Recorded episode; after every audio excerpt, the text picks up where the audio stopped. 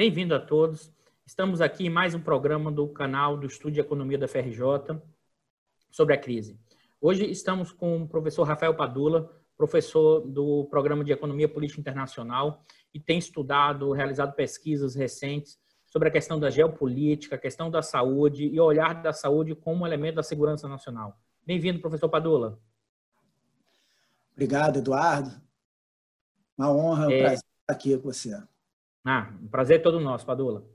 É, Padula, eu vou meio que já direto ao ponto. Eu, eu queria que você apresentasse quais são as tendências globais na questão da saúde no século XXI.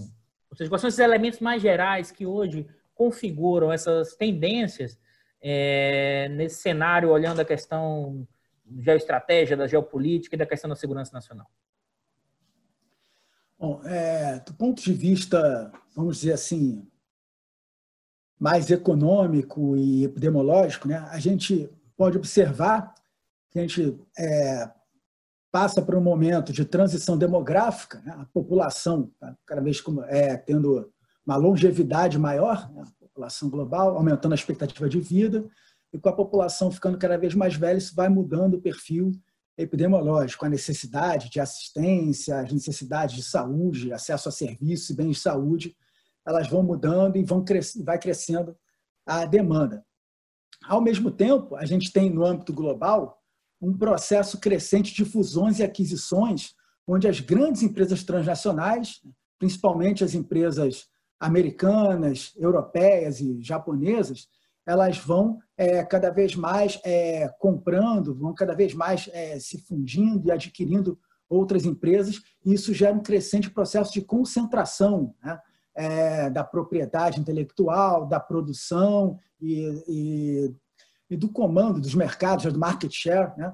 É, das vendas é, de medicamentos, das vendas de bens e serviços de saúde no âmbito global. E esse, esse processo de fusões e aquisições e de concentração era um processo que se dava antes nos farmoquímicos e é um processo que no século XXI tem se dado cada vez mais também é, nos bens biotecnológicos. Né?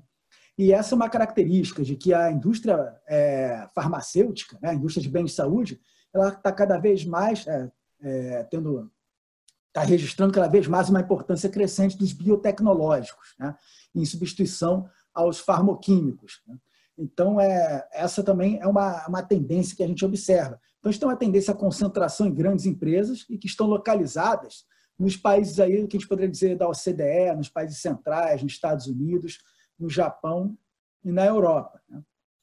Então, a concentração da propriedade intelectual, né, das patentes, também vai se concentrando nesses países e com muitas barreiras à entrada né, para outras é, empresas de países periféricos e para países periféricos é, enfim, nessa seara, nessas indústrias. Né? Então, esse... pode falar. É, não, e aí nesse ponto eu queria que você pudesse desenvolver, olhando essas grandes tendências e continuando essas grandes tendências, como é relacionar a questão da economia política e a questão da saúde. Ou seja, como esses elementos que você até já apontou aí, das disputas concorrenciais, das disputas é, entre os grandes conglomerados, concentração, como essa questão da economia política e da saúde estão inseridos nessas tendências que você enxerga para o século XXI?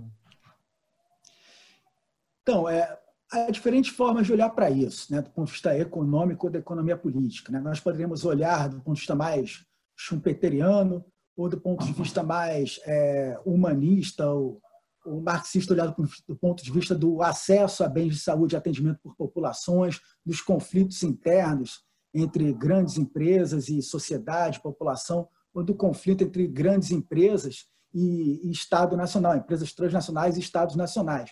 Mas como é, meu interesse maior seria sobre a questão da segurança nacional, né, relação entre economia, indústria de saúde e segurança nacional, eu fui me debruçar mais sobre as relações interestatais, as relações entre Estados. Né?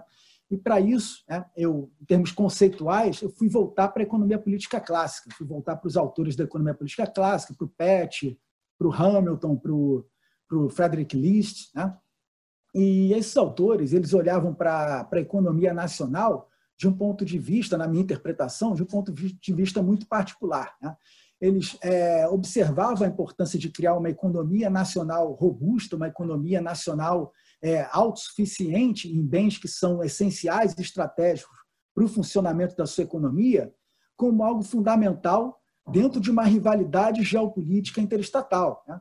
Eles olhavam que essa economia autossuficiente, essa economia robusta, ela era fundamental não só para a questão do desenvolvimento, prosperidade e riqueza, que é até importante para fomentar o poder militar, para financiar guerras e financiar o poder militar, mas olhava como uma economia mais autossuficiente em bens estratégicos e bens essenciais para o funcionamento, para o desenvolvimento da economia, daria para o Estado maior independência política, maior liberdade nas suas tomadas de decisões, uma menor vulnerabilidade à influência de potências externas, então uma dependência menor das relações exteriores, uma dependência menor de abastecimento externo, dava ao Estado Nacional uma capacidade muito grande de tomar de decisão política frente aos seus rivais. Né? E era essencial para o processo aí de tentar superar rivais ou de estar em contexto de rivalidade interestatal competindo. Então, a indústria de saúde ela é muito importante nesse sentido, porque a indústria de saúde ela é importante do ponto de vista humanista, ela é importante do ponto de vista do acesso aos bens de saúde para a população. Né? E a gente pode dizer que se uma boa parte da população não estiver tendo acesso aos bens de saúde, aos serviços de saúde, isso pode criar conturbações internas e instabilidade na sociedade, no Estado. Mas também, se o Estado ele não tem capacidade é, de prover, de produzir, de se abastecer, se autoabastecer dos bens de saúde, ele vai estar se tornando um Estado vulnerável, ele está se tornando um Estado vulnerável aos interesses e à influência de potências externas. Né? E daí, olhando para a economia política dessa forma, eu consegui, inclusive no estudo que eu fiz em 2016, é, olhar para a questão das pandemias, das epidemias e das pandemias. Né? É, eu olhei para H1N1, H1N1, H1N1, por exemplo, né, a, a pandemia, a epidemia da influenza H1N1, aqui no Brasil ela matou é, notificadamente 2 mil pessoas, né? com subnotificação de pode chegar a 8 mil. Né? Foram 50 mil casos, por causa da subnotificação, de poder dizer que chegaria a 200 mil. Né? A que a gente está tendo agora, né, da Covid-19, ela já matou mais de um, ela, perdão, já tem mais de um milhão de casos né? e, enfim, a gente já tem mais de 53 mil mortos né, notificados. Né? Então, se a gente for contar sobre notificação, né? então, mesmo olhando para essa experiência anterior, que foi muito menor, da H1N1, e olhando outros casos conflitivos de propriedade intelectual, de trânsito de bens, né? é, de apreensão de bens é, em portos europeus, bens que no país de origem, no país de destino, não tinham problema de propriedade intelectual de patentes, eu, olhando para esses, esses é, casos conflitivos, eu, é, levando em conta a economia política clássica, eu trouxe a ideia de que era preciso que o Estado se preocupasse com a segurança sanitária, com a segurança na área de saúde, ou seja, o Estado se preocupar em ter uma produção autossuficiente nos bens e serviços de saúde que são estratégicos para o funcionamento e para o desenvolvimento da economia e para a liberdade, para a nessa política do Estado, principalmente em contextos de epidemia e de conflito político, né? de rivalidade política. Mas isso não é grande novidade. Depois eu descobri que um autor da economia política internacional, o Klaus Knorr, que era do grupo lá da Susan Strange, em 77, ele escreve um livro chamado Economic Issues and National Security. Então, nesse livro, ele fala que qualquer tema econômico pode ser securitizado, pode ser politizado e se tornar um tema de segurança nacional, em 77. E aí, nesse livro, tem capítulos, ele organiza, né? Tem capítulos sobre segurança alimentar, segurança energética, ele fala qualquer tema econômico, e aí a gente pode dizer que pode fazer a ligação entre economia, da saúde e segurança nacional. É, você trouxe um ponto, Padulo, um olhar muito interessante, porque é como pensar a questão da saúde, da, tanto do fornecimento de bens, como da própria indústria, como elemento de segurança nacional. E aí, eu queria fazer a seguinte pergunta para você: como, nesse contexto atual, e, e olhando um pouco, porque você já apresentou, mas avançando nisso, como essa discussão de saúde como segurança nacional vinha sendo abordado pelas duas potências centrais hoje, os Estados Unidos e a China, e, qual, e como você acha os possíveis impactos da pandemia, em possíveis mudanças ou não das trajetórias anteriores? Ou seja, o que era a trajetória anterior, como a China e como os Estados Unidos vinham adotando ou não a, a saúde como uma questão de segurança estratégica e seus efeitos disso na própria pandemia agora, que você até mostrou é, propriedade intelectual, os Estados Unidos indo mandando avião para comprar na, na, pista da, na China, pagando mais caro e, e, e, atravessando outros países, e ao mesmo tempo, como é também isso na questão chinesa. queria que você situasse a gente, os nossos é, telespectadores, os nossos ouvintes também pelo nosso podcast, sobre é, a questão da China e dos Estados Unidos nessa discussão da saúde, como ou não, a depender do país, como uma estratégia de segurança nacional. Então, olhando para os Estados Unidos, né, para a experiência do complexo industrial militar, o complexo industrial acadêmico militar estadunidense, que foi construído no, pós Segunda Guerra Mundial, durante a Guerra Fria, né, nós podemos olhar que há uma relação muito próxima entre o complexo industrial militar e o complexo da saúde, o complexo industrial da saúde. Né. Eles têm muitas similaridades, inclusive, né? são é, intensivos em tecnologias é, do futuro, em tecnologias de ponta. Né? As tecnologias de ponta são fundamentais para as inovações na área militar e na área de saúde. Né? E tem muitas similaridades né? nas ciências básicas e até nas ciências mais é, avançadas e complexas. Então, o complexo industrial militar americano, que foi a construção do Estado americano, é, as inovações que se davam no complexo industrial militar americano, elas podiam se espalhar, se espraiar para, para o complexo industrial da saúde. Então, muitas inovações que vão se dar em um vão se espraiar para o outro, né? É, do, do, militar para o da saúde, e depois, mais pós-anos 70, também no sentido contrário. Então, tecnologia nuclear, utilizada no campo militar, pode ser utilizada no campo da saúde, inovações no campo da microeletrônica, ciência de materiais, que pode servir numa liga aeronáutica, pode servir para prótese, né? inovações no campo é, dos, é, dos, alimentos sintéticos, né? É, da biologia, da biomedicina, da biotecnologia, isso tudo. Né? Há uma conexão muito grande entre a área é, militar e a área de saúde. Então, isso começa lá com o complexo industrial militar é, americano. E se a gente entrar hoje em dia no site do projeto DARPA, que é um grande projeto aí é, do Estado americano para área de defesa, para área tecnológica, né, a liderança tecnológica americana na área de defesa, a gente vai ver que lá no projeto DARPA está incluído tudo: biologia, informática, microeletrônica, ciência de materiais, biotecnologia, nanotecnologia, tudo isso está lá no projeto DARPA, que é um projeto do Estado americano para a área de segurança e defesa. E se nós olharmos para os documentos da área de inteligência, da área, é, os documentos estratégicos dos Estados Unidos, isso já no pós-Guerra Fria, a gente vai ver que a área de saúde é tida como uma área estratégica, uma área fundamental para a segurança nacional. E que várias políticas de incentivo tecnológico é, do governo estadunidense para a área de saúde colocam um elemento daquela tecnologia ser importante para a segurança nacional como algo importante.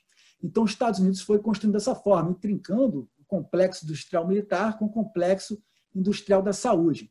E o interessante é que a China foi copiando esse modelo, né? a partir de, pelo menos claramente, né? no programa é, 863 de 1986, lá da, da China, que é um programa para avanço tecnológico, né?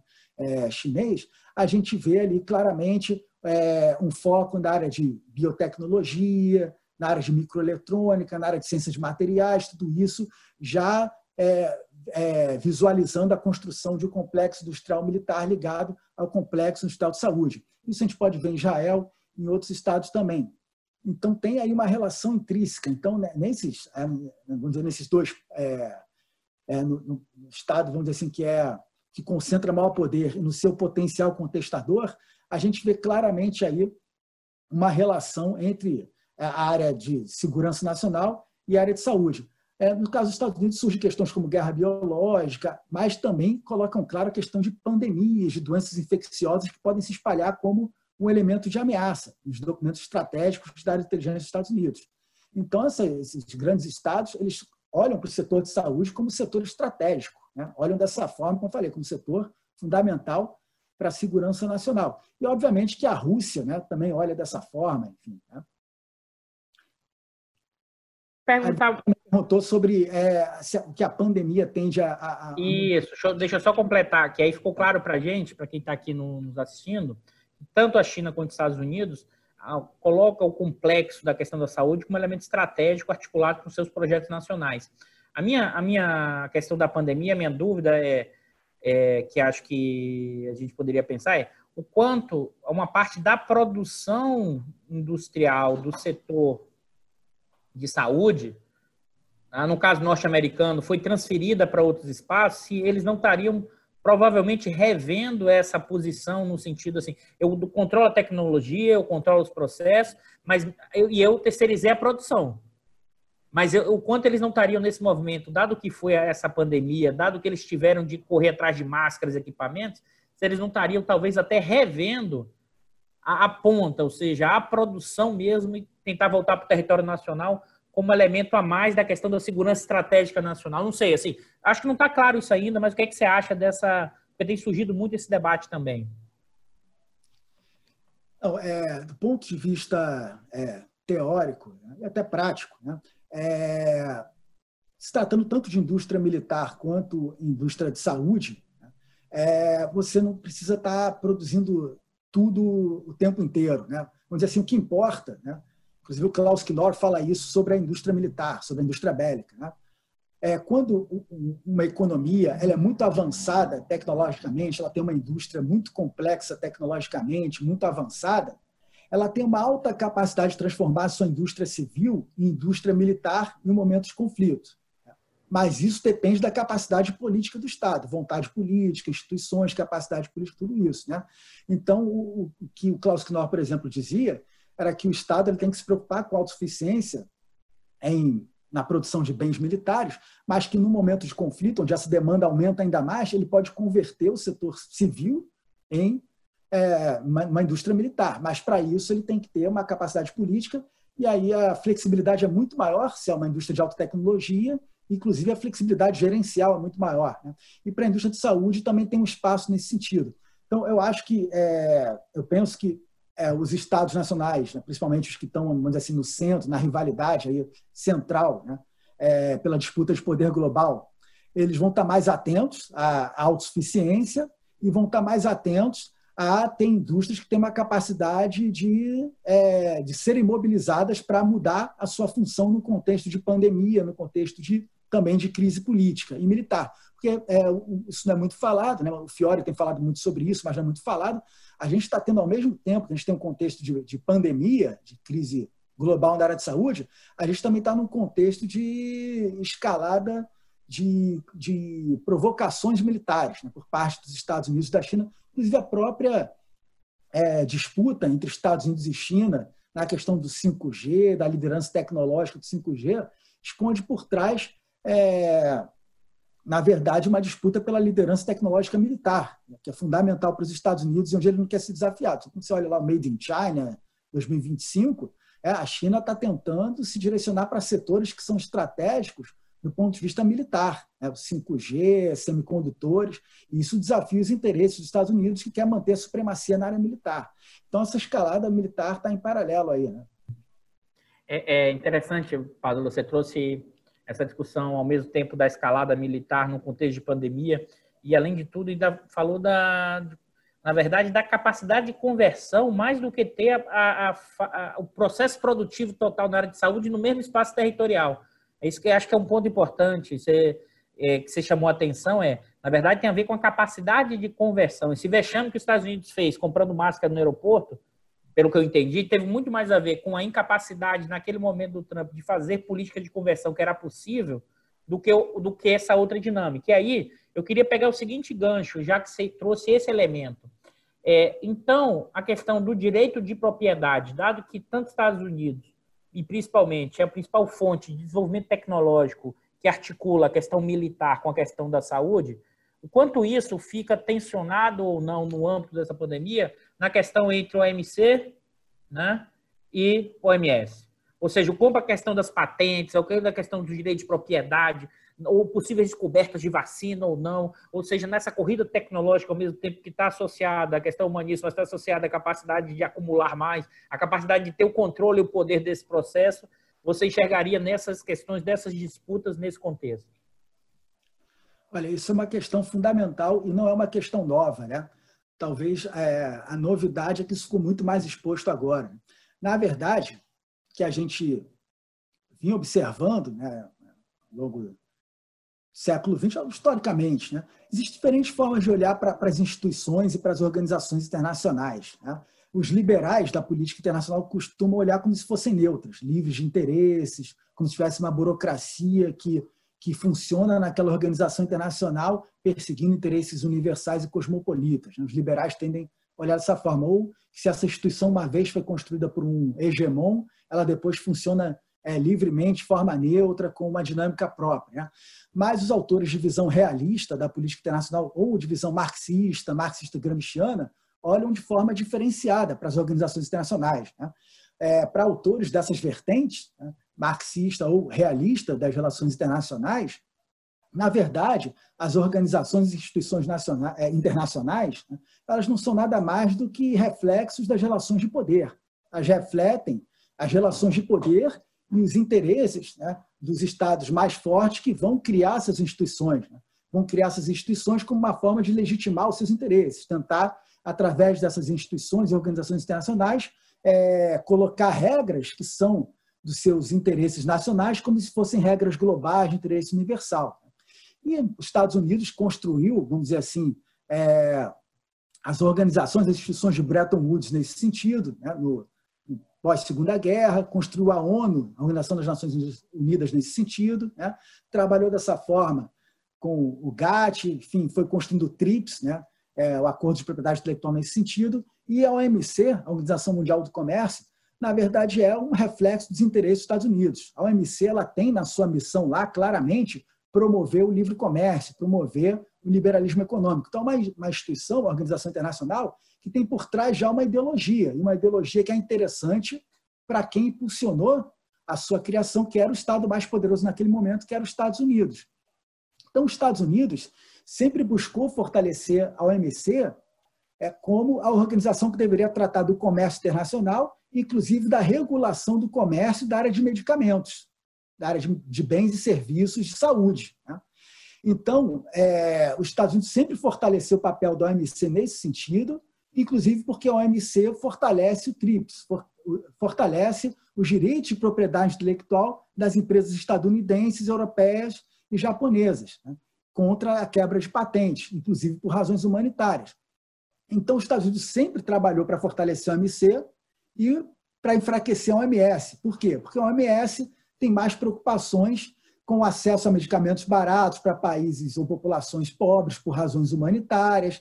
A OMS é muito preocupada com a possibilidade de quebrar patentes por razões humanitárias, para dar acesso a populações mais pobres e países periféricos. Então, a OMS tem uma preocupação mais com a saúde, com a vida, com questões humanas, enquanto a OMC tem uma preocupação maior com a questão econômica, com o ganho das empresas, com o livre comércio, que é de interesse dos Estados Unidos.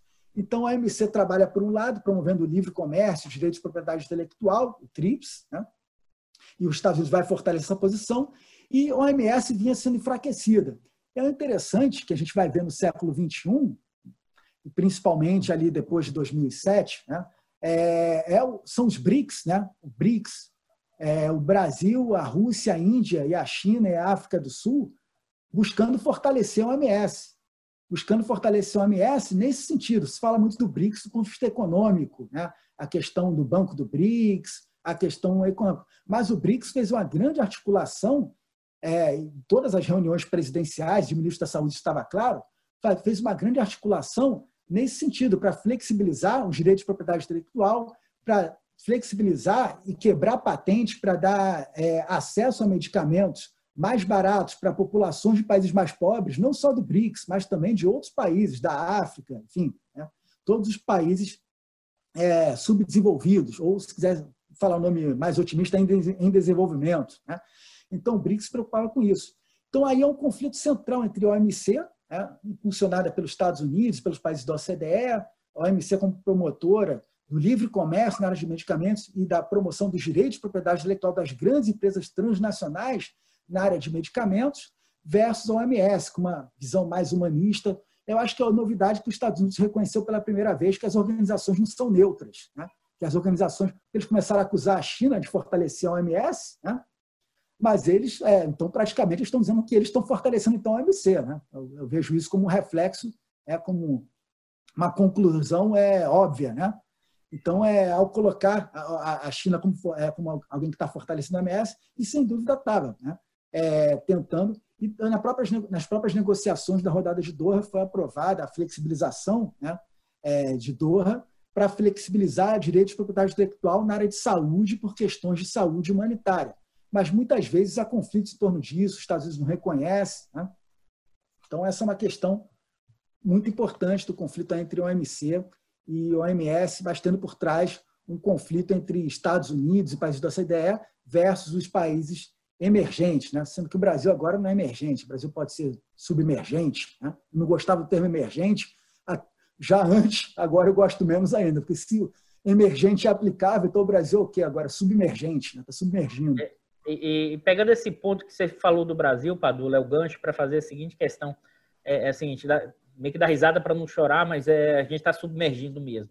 Mas é, pegando essa trajetória da questão da, da questão da saúde como um elemento da estratégia nacional, é, o que foi o Brasil nos, nesses períodos mais recentes ao longo dessa transição do início do século XXI? É, o quanto foi olhado a questão da saúde, até na nossa trajetória, um pouco do que, se a gente olha na questão das pandemias lá atrás, a própria o efeito da Fiocruz, ou seja, a gente criou uma certa expertise, uma certa capacidade estatal, nada trivial, dada a nossa condição de dependente. Né? E, e, e, ao mesmo tempo, como isso foi trabalhado aí, pensando nessa tendência do século XXI, um pouco do que você pensou e apresentou para a China e Estados Unidos, qual é um pouco dessa trajetória que você percebe na trajetória brasileira, mais recente?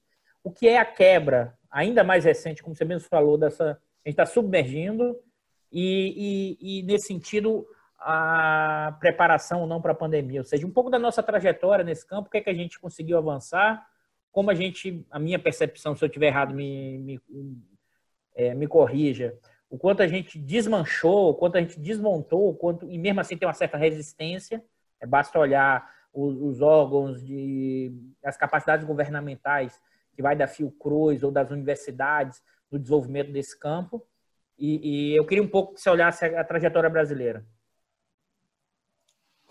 Pois é, o Brasil, né, nos anos 90, durante o governo Fernando Henrique Cardoso, né, ele fez uma boa movida no sentido de aproveitar é, estavam inspirando direitos de, de propriedade intelectual, de, de, muitos medicamentos da área é, farmoquímica, também se movendo junto com a Índia né, na questão da quebra de patentes na, na para medicamentos é, de AIDS, enfim, outros medicamentos. Então, o Brasil fez uma boa movida para a área dos genéricos. Né, e as empresas brasileiras é, foram ganhando mercado é, nessa área dos genéricos, mas genéricos farmoquímicos, né? não são biotecnológicos.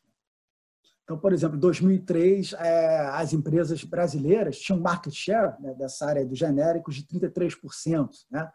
É, dez anos depois, em 2013, já estava em 57%, né, o market share das empresas brasileiras entre os farmoquímicos genéricos. Né? Mas aí qual é o problema? O problema é que estava tendo aquela outra transição maior, a transição para biotecnológicos. Né? Então, a gente estava, durante o século XXI, a gente vem cada vez mais demandando bens biotecnológicos e, com isso, impactando a nossa balança comercial, cada vez mais causando déficit comercial é, na nossa compra no exterior de biotecnológicos. Então, esse é um fator que vai causando uma vulnerabilidade externa é, para o Brasil, né? Para o SUS, enfim, para o Brasil de forma geral, né? as contas externas brasileiras. É, além disso, né, junto com esse processo aí, a gente, a partir de 2003, tentou mudar um pouco isso. Né? É, BNDES, né, em 2003, na gestão do professor Carlos Lessa, né, é, foi criado um departamento para a área farmacêutica, né, com a ideia de fortalecer não só genérico, mas principalmente focar na, na biotecnologia. Né, é, várias políticas foram é, tentaram ir nesse sentido, mas a gente não foi sendo bem sucedido nesse sentido. Né, a gente foi meio que patinando. Né. Muito do financiamento é, que era demandado pela indústria farmacêutica ia para inovar na área genérica. O que é inovar na área de genéricos? É inovar no sabor, o que era injetável vai virar agora é, engolível, é inovar no marketing, enfim. Então, é, não era uma inovação de fato que importava levando em conta as tendências globais. Né? Então, houve uma mudança né, no próprio BNDES, criando o, o ProPharma biotecnológico, para a área biotecnológica, para tentar fortalecer nesse sentido. Mas essas coisas levam tempo, as barreiras à entrada são enormes, é, enfim, é uma coisa que acontece de uma hora para outra. Né? A gente tinha uma, uma estratégia nacional de defesa, né, que foi formulada em 2005, não, perdão, a Política Nacional de Defesa de 2005, a estratégia de 2007, que buscava fortalecer uma base industrial de defesa, que também leva um tempo para maturar. Então, vários projetos foram lançados, né? submarino, nuclear, o caça, né? os caças Gripen lá, que fez o acordo com os suecos, enfim, vários outros projetos, cargueiro K390, KC390, enfim, vários outros projetos, é, mas não, via, não havia muita conexão com a área de saúde. E depois, já no governo Dilma, a gente teve o lançamento de uma política é, industrial e tecnológica que falava da área de saúde, falava da biotecnologia, falava da área de defesa, não dava muita ênfase à conexão. Então, no século XXI, a gente foi melhorando, mas patinando. Né? A gente observou que tinha um tema importante, foi patinando, mas a Fiocruz foi avançando, mas mesmo assim a gente ainda tinha uma dependência também de insumos, né? de insumos para as vacinas, que era um problema. Né? É, enfim. Então, é, até inclusive nesse estudo de 2016 que eu fiz para a Fiocruz Mais sobre geopolítica da saúde, né, eu dizia o seguinte: né, é, era um estudo que eles pediam para fazer prospecção futura, uma coisa que eu odeio, né, futurologia. E aí nesse estudo eu falava o seguinte: olha, né, é, vai ter eleição aí, e é o seguinte, né, ou a gente continua nessa rota aí, que leva um tempo maturar, mas a gente tem que melhorar nesse sentido, mas agora, se ganhar um governo com um projeto neoliberal, né, as coisas vão piorar. As coisas vão piorar, sem dúvida, porque a indústria de equipamentos, né, é, da área de saúde, micro, microeletrônicos, eletroeletrônicos, etc., a gente vinha avançando, a gente tinha alguma capacidade de produzir pelo menos 90% da demanda interna se, se a gente tivesse uma política para isso. A gente não produzia é, essa porcentagem de demanda interna, mas a gente tinha uma capacidade, isso foi sendo desmontado. Né? A Fiocruz, né, é, foi encolhida, a capacidade da Fiocruz foi sendo desmontada, a capacidade, a capacidade das universidades foi diminuindo, o investimento na, na educação, nas universidades foi diminuindo. Então, o que eu via que poderia ficar ruim com uma política neoliberal, depois de 2016 ficou ainda pior. A gente não consegue nem produzir máscara. Né? A gente foi pego pela pandemia, nem máscara em 95 a gente conseguia produzir. Respirador, né? uma coisa que a gente tem a tecnologia super simples, a gente não consegue produzir respirador tem que demandar da China, né?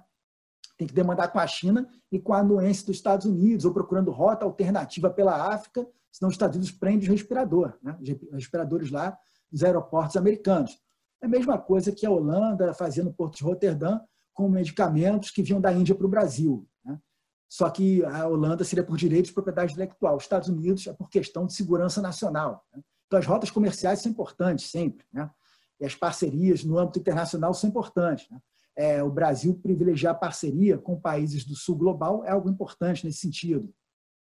Então, o que a gente é, é foi vendo a partir de 2016 foi um desmonte né, e um atraso ainda maior em algo que vinha melhorando de forma muito gradual, lenta, patinando, buscando uma direção, o que é terrível. Quando se depara, então, no contexto de uma pandemia, né, a gente, isso vai ficar claro, vai, vai ser revelado de forma muito clara. Né?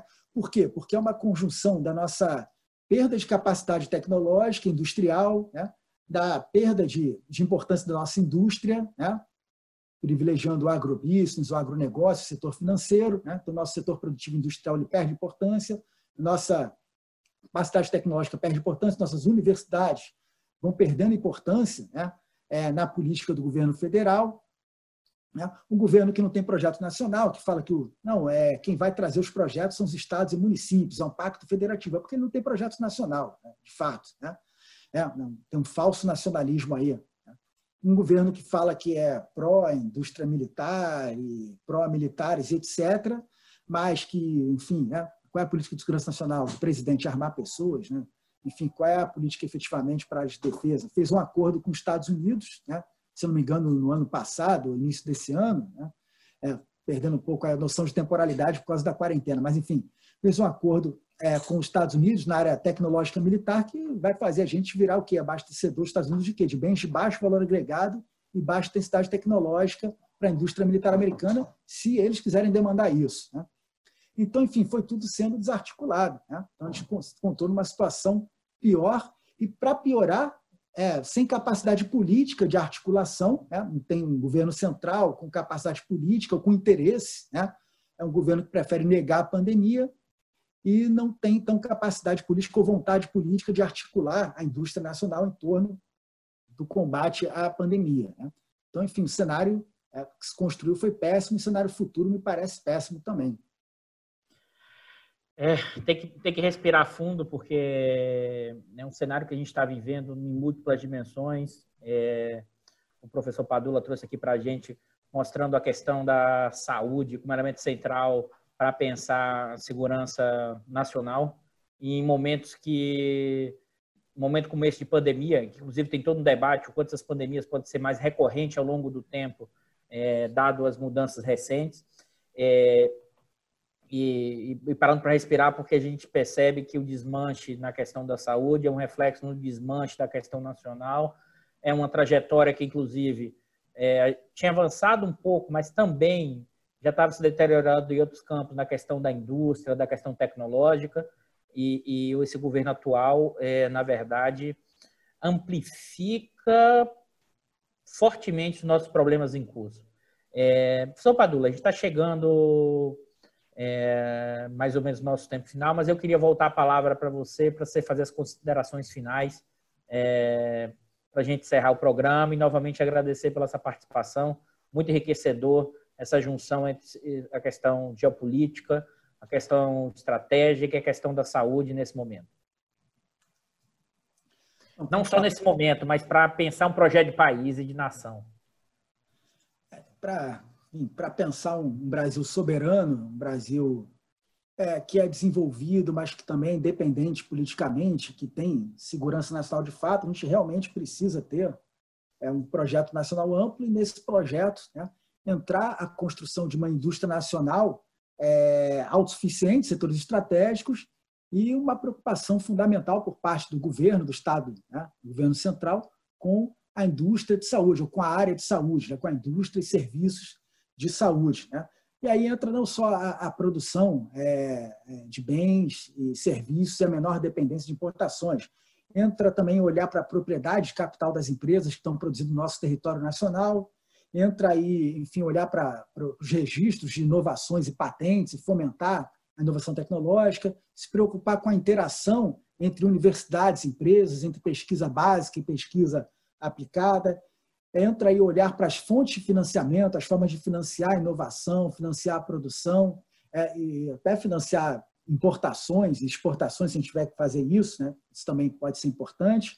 É, olhar para as rotas comerciais, se a gente tiver que exportar e importar, e também, um tema que a gente falou aqui, a capacidade política, as instituições de capacidade política do Estado de mobilizar recursos, recursos financeiros, indústria, capacidade produtiva para o setor de saúde, e nunca esquecendo que o complexo industrial de saúde ele tem uma relação muito intrínseca com o complexo industrial militar. Então, para a gente ter soberania, independência política ser desenvolvido, a gente tem que ter capacidade de dizer não quando a gente quiser dizer não. Tá? A gente tem que ter capacidade de tomar as decisões que são importantes para o nosso desenvolvimento né, e para a nossa riqueza.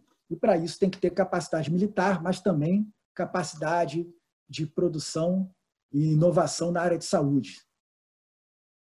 É, Padula, muito obrigado por essa entrevista.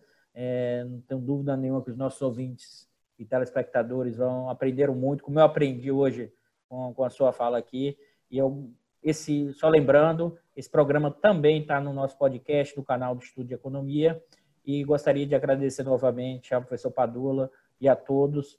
E espero vocês num próximo programa no canal do IE, na série Crise. Abraço a todos Boa noite. Eu que agradeço.